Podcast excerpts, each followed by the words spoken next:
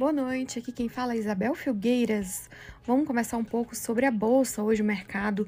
Olha, hoje foi dia de muita volatilidade, teve um sobe e desce o tempo inteiro e só realmente nos minutos finais foi que esse placar se definiu.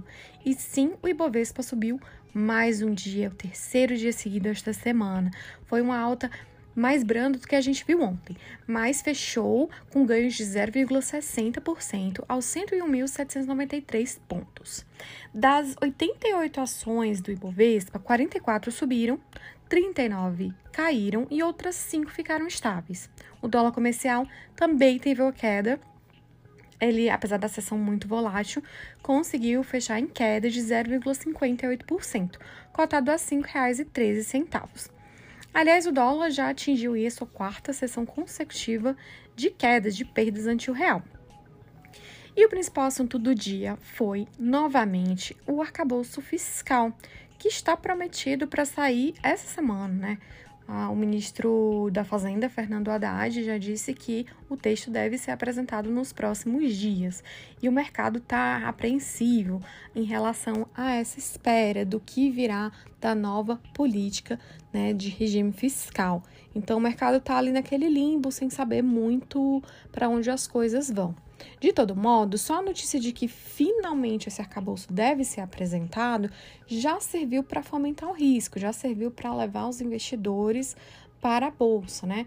Onde inclusive há muitos ativos aí abaixo do preço que valem, segundo analistas. Então esse lado pesou a favor do índice hoje. E assim, como falei, por mais que não venha uma coisa super positiva, é melhor ter alguma coisa, um rumo, algo com que trabalhar, do que continuar nesse escuro, nesse limbo. Porque essa incerteza dificulta muito a vida do investidor, dos analistas, das pessoas que fazem projeções.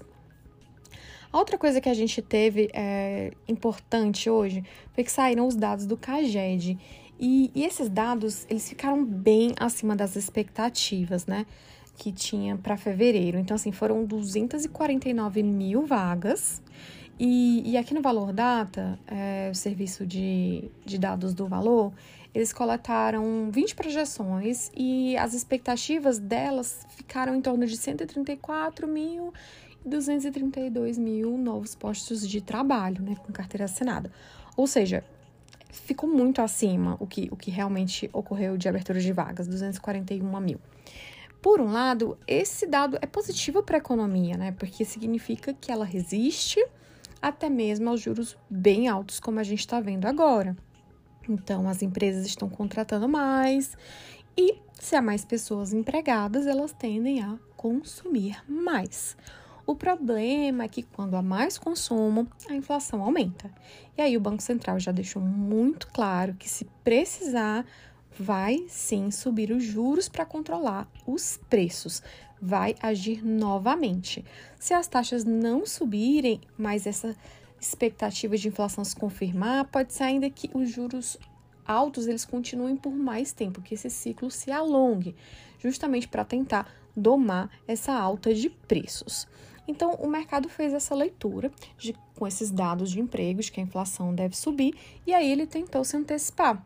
Com isso, os juros acabaram aumentando, né? As taxas de juros futuras dos contratos TI subiram.